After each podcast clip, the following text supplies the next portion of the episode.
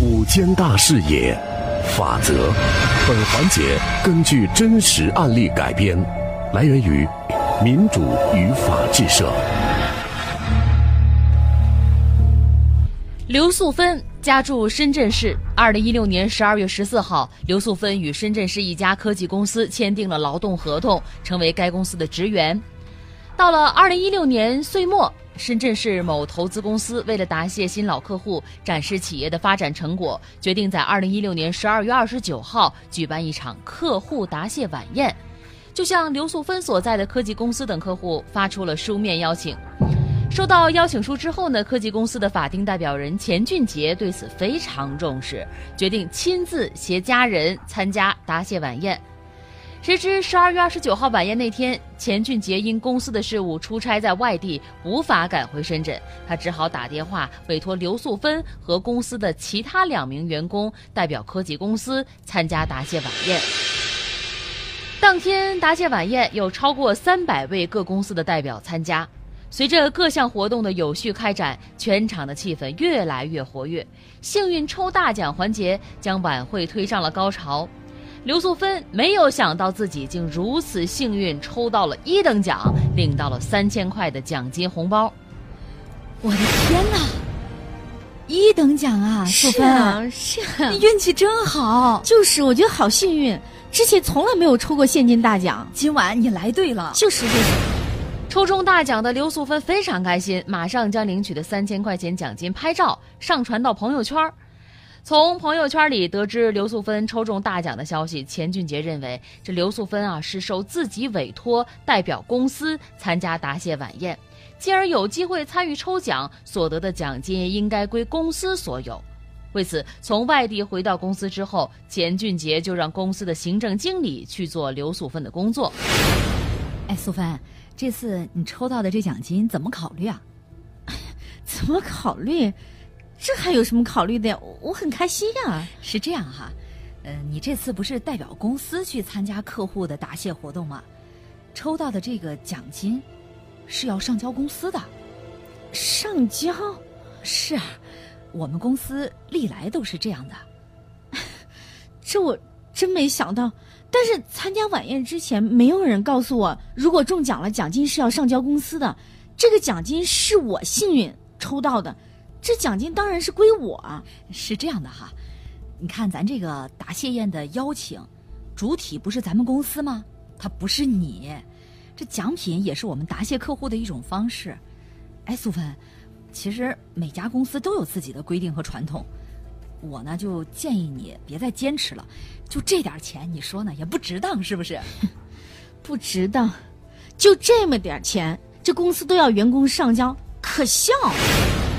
得知公司的意图之后呢，刘素芬觉得非常的可笑，因此对公司的要求，刘素芬置之不理。科技公司的法定代表人钱俊杰也十分的恼火。钱总，我我该努力的都说了，刘素芬她不愿意上交抽奖的那个奖金，不愿意上交啊！我跟你说，这就不是钱的事儿，三千块钱不是事儿，但是，他是否上交抽中的奖金，是关系到公司的规章制度能否执行的问题。如果这事儿都处理不好，以后我们还怎么管理员工？不行，必须让他上交，这事儿绝不妥协。二零一七年一月三号，在与刘素芬多次沟通无果的情况下，科技公司向刘素芬发了一封辞退邮件。邮件写明，根据公司的规章制度，因刘素芬具有损公肥私的情形，决定从二零一七年一月三号起与其解除劳动合同。即使被辞退，也不上交奖金。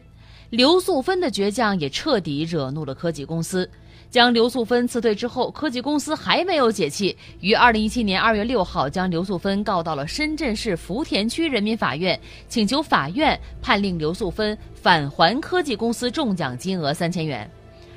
为了三千元的奖金，公司将自己辞退，更没有想到的是，为了三千元的奖金，公司还将自己告上了法庭。想到这些，刘素芬真是气儿不打一处来呀。因此，针对科技公司的起诉，刘素芬据理力争。我觉得，首先，这个中奖是随机的，它在法律上属于设性合同，中奖的款项可以不还给单位，也没有合同依据证明说这个中奖的款项就一定要还给公司。另外呢，公司违反劳动合同规定，与我解除这个劳动合同，于法于理都不符。女员工代表公司参加客户举行的答谢会，因抽中奖金不上交被炒了鱿鱼，还被告上法庭，要求返还抽中的奖金。此事一经爆出，立刻引发网友们的关注。在深圳当地一家知名的网站上，网友们就此事纷纷发表了自己的看法。有人认为，如果是代表公司去的，那么要求上交也无可厚非；也有网友认为，这公司挺奇葩的，一点小利也跟员工计较。走了也好，在这样的公司没啥前途。我想问问各位正在收听节目的朋友，客户答谢会抽中了三千块的现金，那你们会上交给公司吗？福田法院经审理之后认为，刘素芬虽受科技公司指派参与晚宴，但从抽奖的过程来看，晚宴举办方在入场时是按到场的人头发放奖券，按持有的副券现场直接发放红包奖金给副券持有人。发放奖券以及发放奖金也无需签收，举办方并没有指明由刘素芬代表科技公司获得奖券并领取奖金。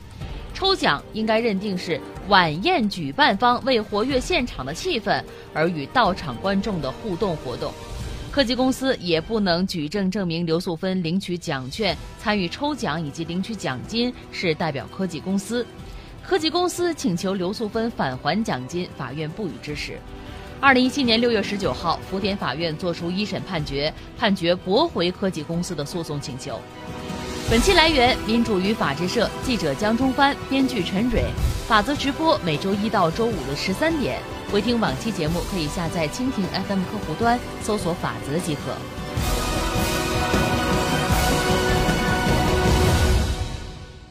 声音里的电影，你就是自己的导演。电器剧场的电波。正在播出。